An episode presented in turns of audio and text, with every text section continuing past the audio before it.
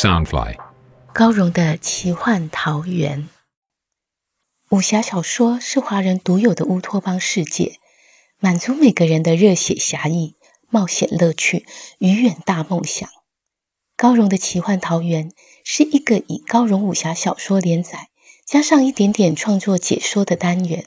周一到周四，每天晚上十点，陪你仗剑江湖，快意恩仇。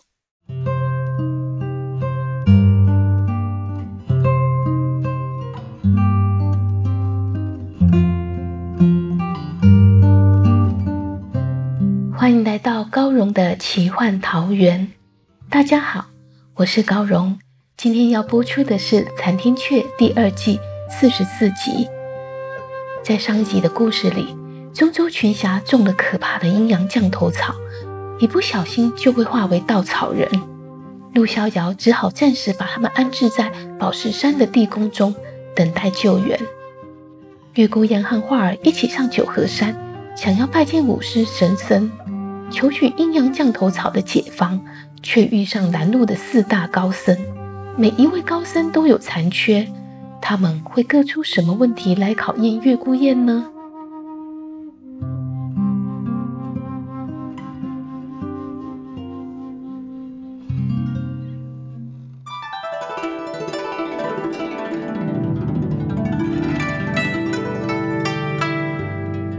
月孤雁与化儿来到九河山，想拜见五师神僧。凭着口才之力，闯过了师言大师的关卡。两人继续往前行。不多久，第二位高僧已经出现在前方。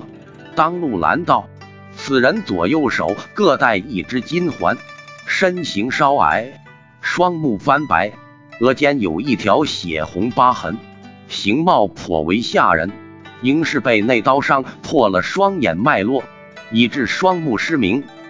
月孤雁却不欺他眼盲，仍恭恭敬敬的行礼道：“失明大师，在下月孤雁，求见五师神僧。”失明听声便行，知道他礼数周到，也何时还礼道：“善哉，贫僧眼盲多年。”已许久未见晨昏变化，四时更迭。贫僧听师言师弟说，小施主慧眼明心，口才辩己，贫僧因此特意前来，想借小施主的一双眼和一张口，为我描绘描绘竹海的景观，好让贫僧能一饱眼福。月孤雁道：竹海景色四季皆不同，春雨后。新笋一叶抽千尺，别却池园数寸泥。夏风拂石，一林绿初满。石鼓摇剑风，秋月萧瑟。仍见万顷箭杆浮彩云，千里峡谷泛碧波。冬雪临时，雪拥翠小满霜华。心至本节还明镜，不知大师问的是何时景观？失明听到他最后一句说“心至本节还明镜”，实在符合佛意，笑赞道：“小施主文采斐然，用了极美的诗意，描述了竹海四季的景观。但若要如实知，如实见当下，贫僧想问的是，此刻当下又是怎样的风景呢？”他将“此刻当下”四个字微微加重了语气。月孤雁心想：日夜晨昏，四季年岁不停流转，每一刻的风景转瞬即过。无论与前一刻再怎么相似，其实都已经不同。他是在考教我时光流转，人是变迁的思物。这的确是一道难题，我该怎么回答？他暗暗打量前方僧者，心中思索。这位大师外貌虽然有些可怕，但内心平静，无嗔无惧，是随和悠然之人。我不如顺着他的心境去答题。月孤雁道：“在下回答之前，可否请问大师是何时进到竹海静修？当时的景观又是如何？”失明道：“大约五十年前，此处一片祥和。”当时见山是山，见水是水，几处结庐，若干人烟，劳碌勤身心，闲暇道是非。”月孤雁答道：“如今此处一片清明，当下景观应是见山见水，不见山水；道是道非，不道是非。如来之境即是现境，众生之心乃是无心。”师明微笑道。此地山水被施主慧眼一观，如此美好，贫僧心眼已见。多谢施主描述。他明白眼前少年慧根独具，聪明绝顶，师言和自己都留不住此人，就将难题留给师兄吧。何时行礼后，便放他们过去。月孤雁向师明道谢后，和画儿继续往前行。过不久，见到第三位大师安坐在竹林内。此僧长眉长须，两拳高耸，双颊凹陷，身似竹竿高瘦。宽大的僧袍如亮在竹竿上飘扬，手上提着一个竹篓，外表看起来并无任何残缺。月孤雁从对方的外表看不出是哪一位高僧，拱手行礼后。便直接问道：“在下月孤雁，欲拜谒五师神僧，敢问大师如何才肯放行？”此僧叹道：“贫僧自从追随师尊后，就只能观赏竹海，再也不能赏花。贫僧因此对花反而更加渴望。公子可能为我描绘百花姿态，以慰老衲心中遗憾。”月孤雁微笑道。花儿是人们的好朋友，这世间若没有花朵，该有多么寂寞啊！在下就画出十种花色，让大师仿佛有十位好友陪伴左右。他执起半截断竹，一边在地上快速挥洒出花朵，一边说道：“荷花乃是净色比天女，空明是无批，称为净有。”腊梅则是梅梢独出奇，双峰折一季，称作奇有；海棠是风来香细细，花中蘸上油，称作明有；梅花总是花开淡墨痕，清气满乾坤，称作清有；护子花是禅从皮射缘，妙香通鼻关，称作禅有；兰花则是风传轻重香。配里做芬芳，称为芳油；瑞香花总是古香不自知，色浅觉疏之，称为疏油；菊花则是菊水其旧，双鬓成鸦，称为佳油；荼蘼花是名媛与盖曼同同，定一韵有起山翁，称为韵油；桂林则是先有自传单造树，状无需做锦衣油。称作仙油，这十花并称石油。这高僧见这十朵花虽画的简单随意，却各有娇态，忍不住呵斥道：“公子分明是陷害老衲！”月孤雁心中纳闷，他要赏花，我便画花，想不到反而惹怒他。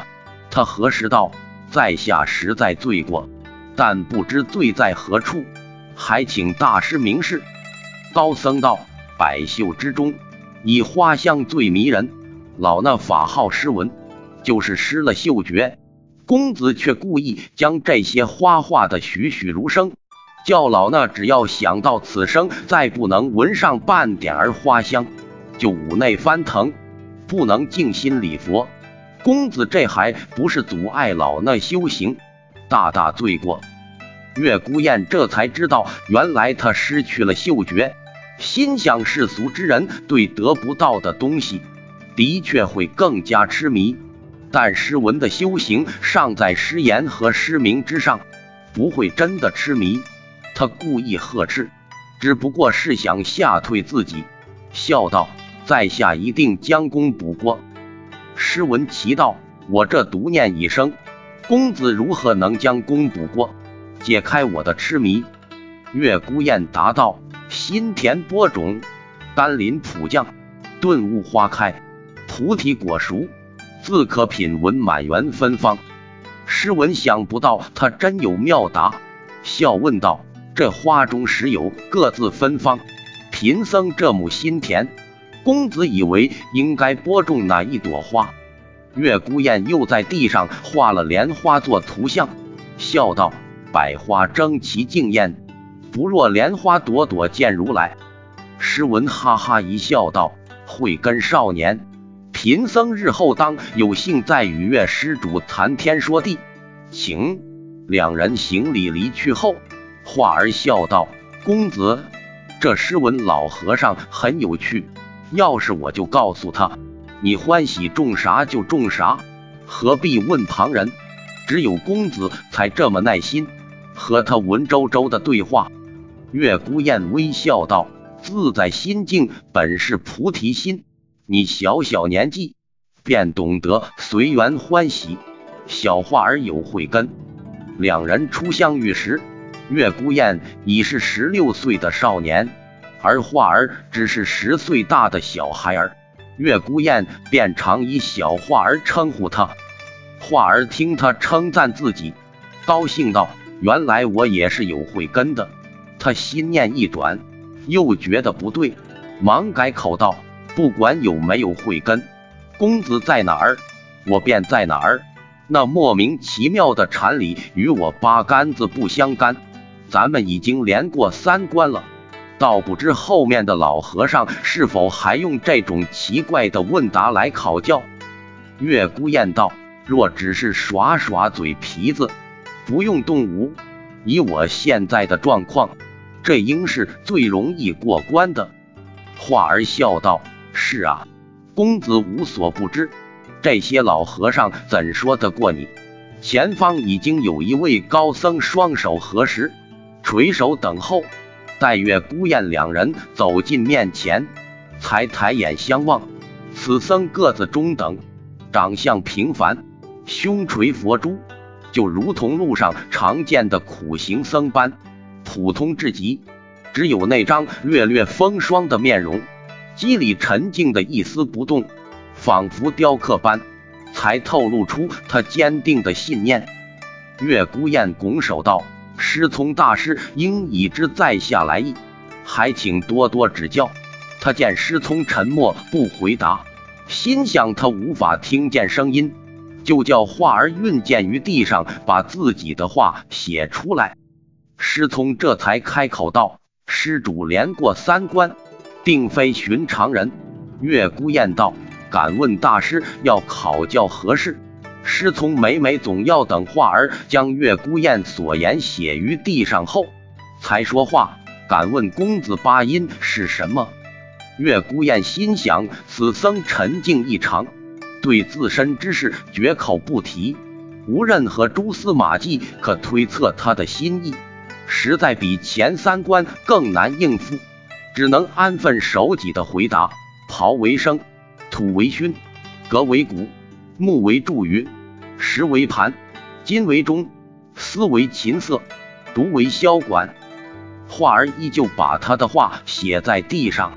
师从才又问道：“公子可否弹奏一种乐器，让贫僧一饱耳福？”画儿叫道：“老和尚又听不见，怎么饱耳福？”师从观察画儿的唇形，已明白其意。但他脸上却无喜无嗔，连一丁点儿表情也没有，只静静等待月孤雁回答，并无催促之意。月孤雁心上一计，附在画儿的耳畔，轻声数语。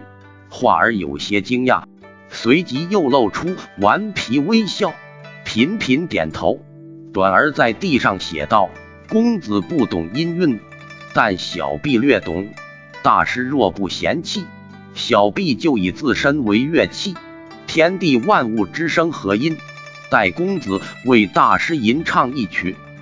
师从何时道：“多谢女施主。”画儿又写道：“小婢有一个不情之请。”师从道：“女施主请说。”画儿写道：“小婢斗胆请大师与我对面而坐。”师从虽觉得奇怪。也不好直接拒绝，只安静的对面就坐。华儿从竹林里随意取来一根竹管，又从怀中取出金木鱼，正是从黄飞塔地宫拿来的宝物，便开始坐下敲起金木鱼。师从一见到这金木鱼，脸上终于现出一丝异样表情，眼中金光数闪即逝，随即又镇定下来。月孤雁当时见到佛罗技法与金木鱼特别供奉在舍利函中，认出是稀有的佛宗宝物，知道要求见五师神僧，就吩咐化儿随身带来，以备不时之需。